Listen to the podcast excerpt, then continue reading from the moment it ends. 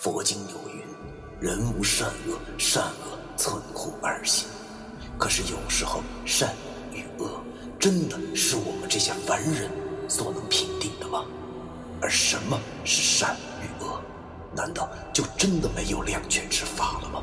那些被现代社会定义为迷信的事物，他们很多和我们一样，同样有着感情，有家庭。难道我们真的还要为那坚强的正义而消灭他们吗？欢迎收听 FM 幺七五六八九，我当阴阳先生的大纪念。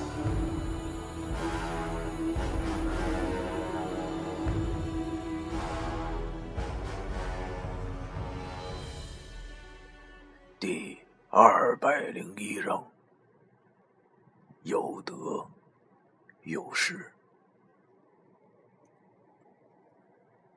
又是一个傍晚，N 五九火车四号车厢内的第一百零五号座位上发出了阵阵凄惨的歌声，引得身旁的旅客们呢都相继的往这看。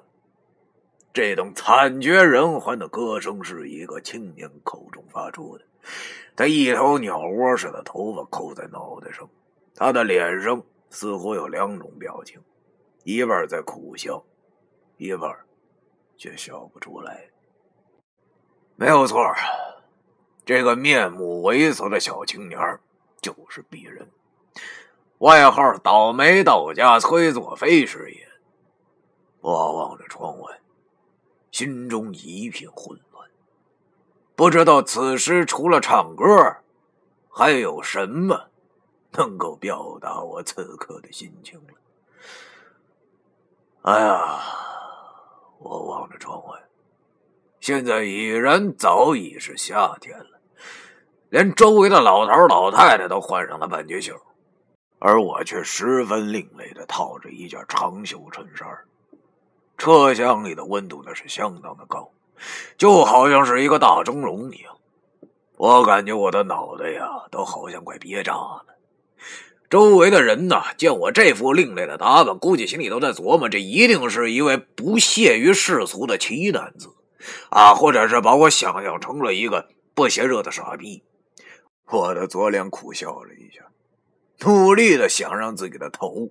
再靠近车窗一点，好吸收一点列车行驶时的凉风。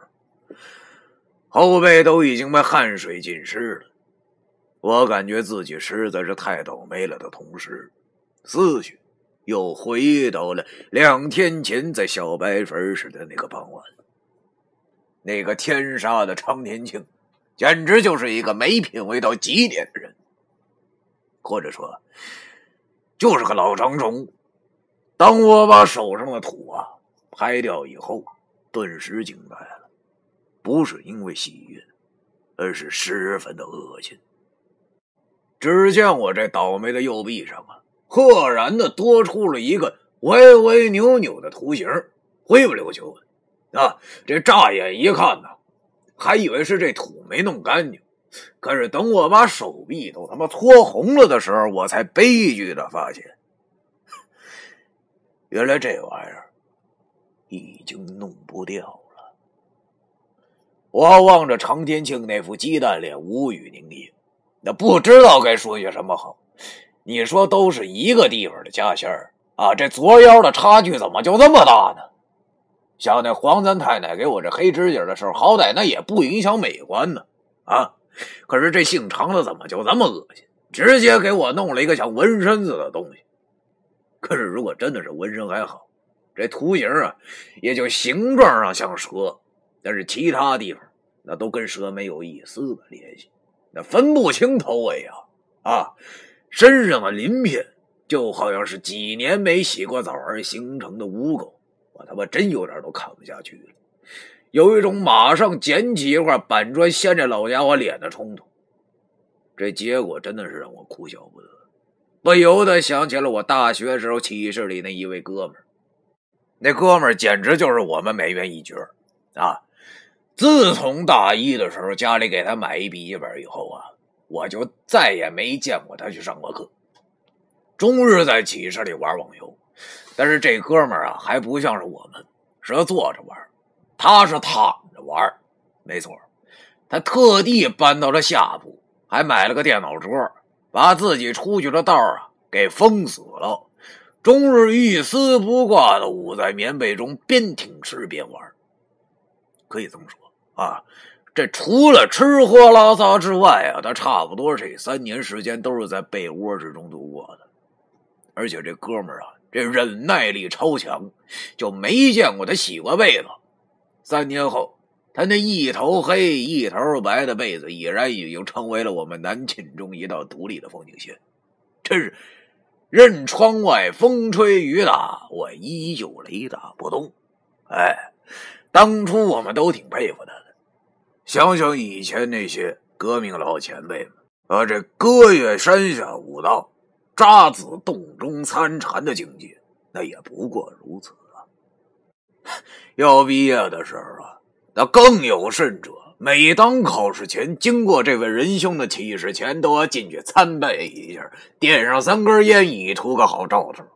那老哥哥不以为耻，还反以为荣。哼连烟钱都省了。哎呀，这直到毕业前夕啊，这有一天我去外头澡堂洗澡，恰巧啊就遇到这位老兄这出关的日子了。可能这他也准备要回家了吧，我才有幸啊这领略到了这壮观的场面。这大家都知道啊，去澡堂子洗澡啊，这难免啊能碰到个有纹身的社会人。可是那天我打眼一看呢，这从背影上就认出了这位大哥，只是没敢上前相认，因为那哥们啊一身漆黑的纹身，那整的跟越狱似的，这邪乎。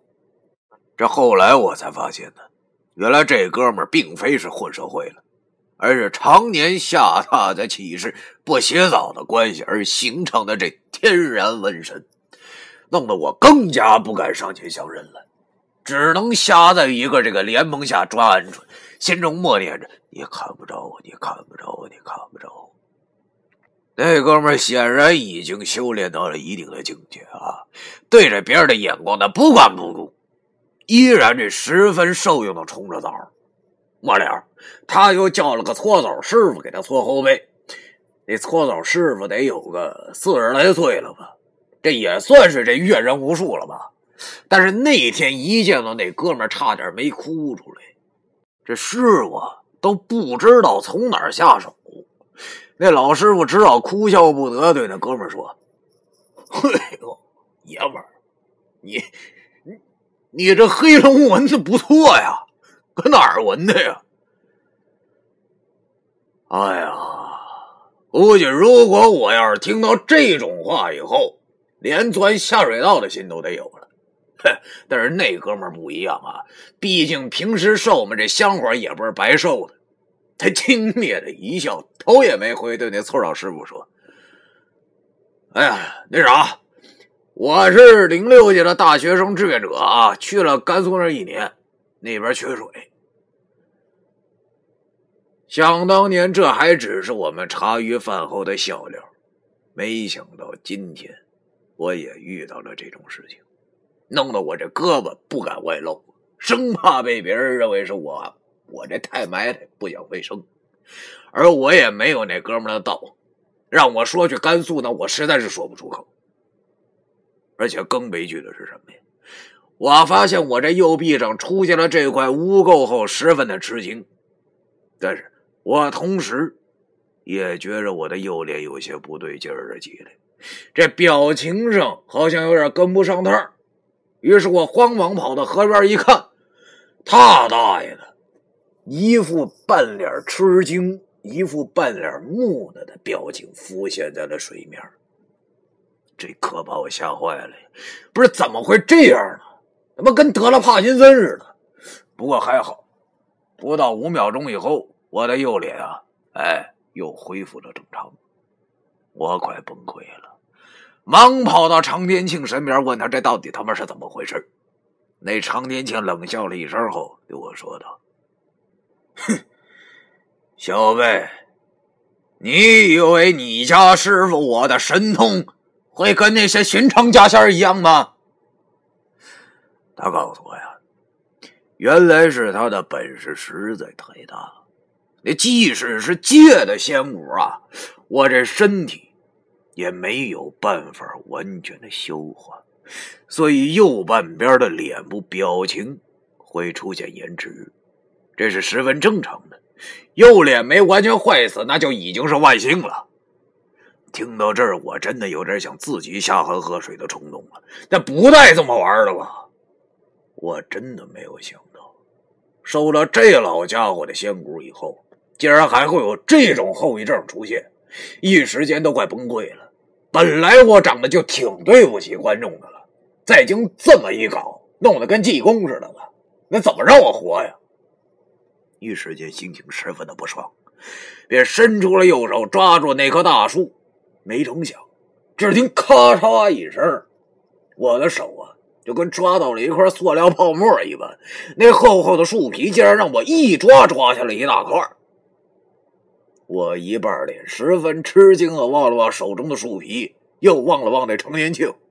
那鸡蛋脸虽然我看不见他的表情，但是他的化身却是一脸狂傲的笑容，似乎这一切那都是理所当然的事情一般。我心中十分的惊讶，不带这么玩的吧？你拍电影呢？稍微一用力，那块树皮顿时就被我给掐碎了。我现在才明白啊，看来这老常他确实不是啥一般的妖怪，果然极具攻击力。那常年庆跟我说。他的仙骨和黄三太奶奶不同，柳仙好有斗狠，所以啊，此仙骨极具攻击力。黑蛇之牙可以咬死灵魂，同时我的右手的力气也相对的大了起来。发了呀！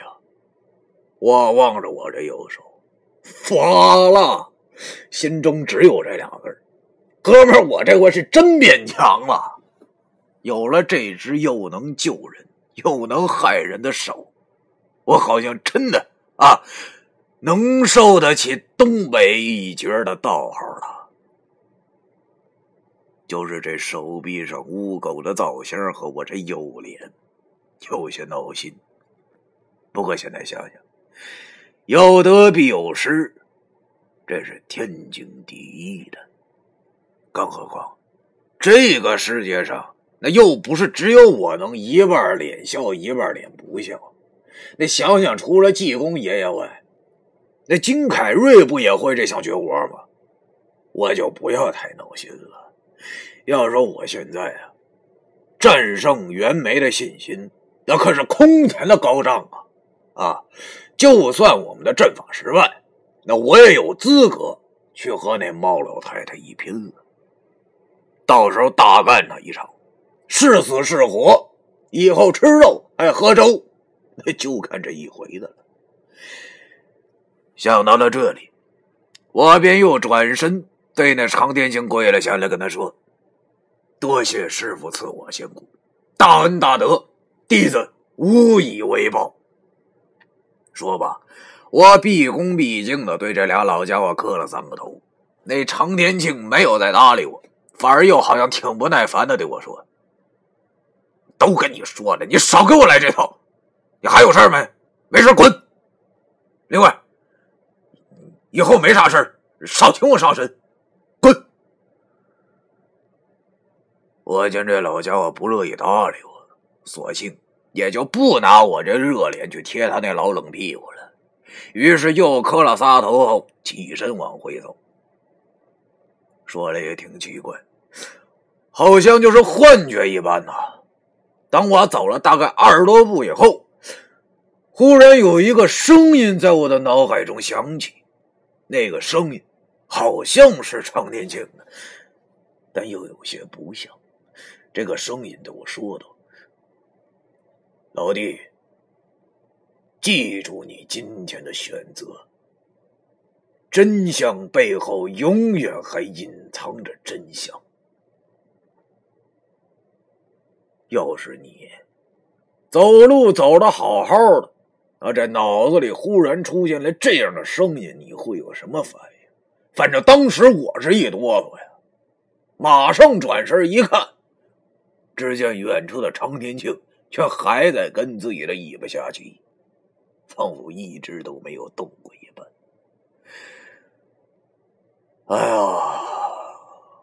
我转身，耸了耸肩，看来是出现幻觉了吧。回到了家中，好在我平时面无表情习惯了，我老爹也就没有注意到我这脸上的变化。我没有多做耽搁，而是立刻订了张火车票，准备回哈尔滨。又在家中待了一天以后，便坐上了回哈的火车。我望着窗外，回过了神来。要说我现在的本事，应该是不小了，就是这玩意儿实在是忒不方便了。看来以后除了晚上，我基本上那是告别半截袖了，活脱脱的悲剧。刚才我老爹送我的时候还骂我傻，说我不知道冷热。我背着他心中苦笑着，我哪是不知道冷热呀，活脱脱是逼出来的呀。火车已经驶出了龙江，渐渐加速起来。车窗外的风景像是电影胶片般的闪过，我心中默默的想着：“奶奶，老爹，我走了。也不知道我这一去还能不能回来。但是我敢肯定的是。”如果这次我能够放倒那个猫老太太的话，那我所向往的生活就真的不远了。原来自己的理想能够触手可及的这种感觉，是这般的美好。第二百零一章完。